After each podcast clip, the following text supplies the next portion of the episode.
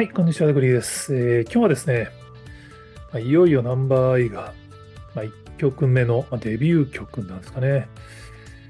MV を公開されましたので、ちょっとなかなかすごかったんで、ちょっと記事を書いてみました。タイトルは、ナンバーアイは本気で世界を狙うアーティストになるようですっていう記事にしてみましたけど、元記事がエンカウントさんのナンバーアイデビュー曲 MV 配信3日目で1000万回再生突破って。トレンド1位にファン皆さんありがとうっていう。まあ、元キンプリの平野さん、神口さん、岸さんの3人からなるグループのナンバーアイのデビューシングルですね。これがまたその簡単の午前0時に配信っていうね。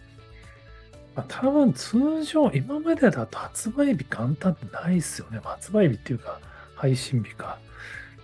まあ、今までは当然あの CD を売るのが普通だったんで、お店にお客さんが来ないであろう簡単にデビュー曲出すっていうのは、まあ、ありえなかったんですけども、配信ならありだよねっていうのは確かになっていう。で、まあ、元旦配信で、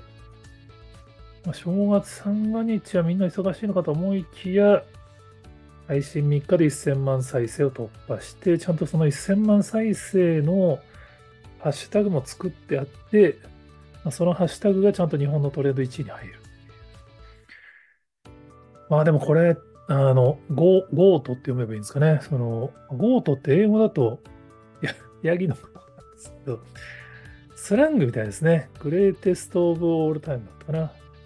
だから史上最高とか超最高みたいな意味らしいですね。だからもう、まあ、ナンバーアイの、まあ、ある意味の自己紹介曲的な、まあ、オープニングに What is Number I っていうくだりがあってからの、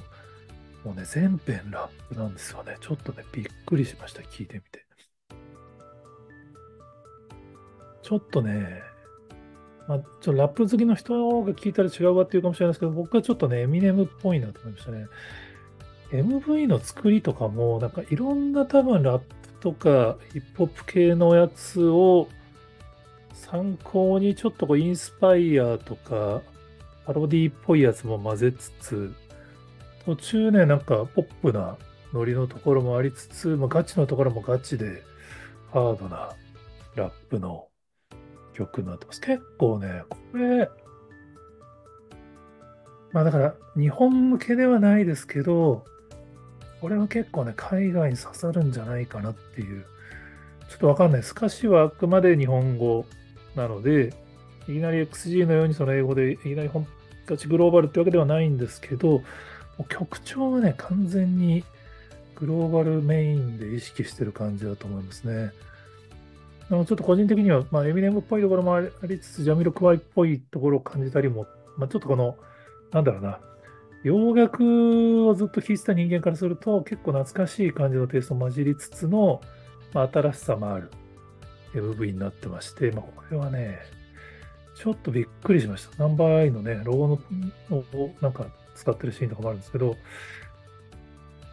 いや、こう来たかっていう、まあ、結構いろんな記事でもやっぱそのアイドル路線ではいかないよっていう、まあ、ある意味挨拶代わりの MV みたいな感じの解説をされてる方もおられましたけど、まあ、ダンスもすごいですね。本当、まあ、このダンスの振り付けをされてたのが、まあ、リエハタさんで、リエハタさんとはインスタグラムで平野さんが去年の9月にコラボされて話題になってましたけど、まあ、この時から、あ、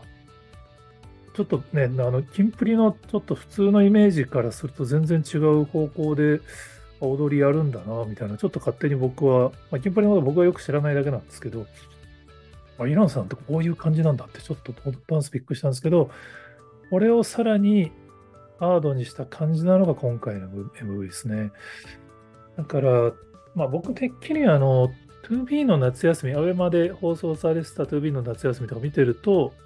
まあ、どっちかっていうと、その、まあ、キンプリ時代、ジャニーズ時代よりもより、こう、裏側の素顔とかも出して親近感見せていく路線でいくのかなって勝手に思っちゃったんですけど、あくまでその、番組は番組としてそういうのやるんだけど、音楽はもうガチで、まあ、ラップ、まあ、別にここからず、これからずっとラップだけ出していくわけじゃないと思いますけど、あくまでもグローバルをメインターゲットにするんだよっていうの、これ、字幕から、YouTube の概要欄からして全部英語なんですよね。これは、ああ、もうそういうことかって思う、まあ、本気のやつですね。ちょっとね、これはびっくりしました。あの、まあ、もともとがそのグローバルに行きたかったのがあんまり前の事務所でうまくそこが噛み合わなかったんで、あの、まあ、3人が脱退する流れになったみたいな報道になってますけど、これ本当のところは3人にしかわかんないんですけど、あ、でも確かこの曲は、ジャニーズ事務所にいたら出せなかったかもしれないなっていう非常に象徴的な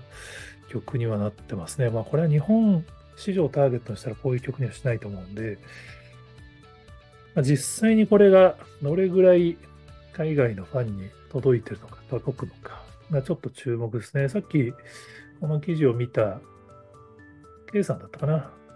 まあ、LINE Music のランキングは下がり始めてるけど、Spotify は結構いい感じになってるの、グローバルのビルボードが楽しみみたいなコメントもいただきましたけど、ちょっとね、これは本当、販売本気でグローバル目指すんだなっていうのはちょっと伝わってくる感じだったんで、まずは定点観測としてのご紹介でした。えー、こちらのチャンネルでは、えー、エンタメの、まあ、日本のコンテンツが世界に挑戦する文脈でいろいろ探していきたいなと思ってますので、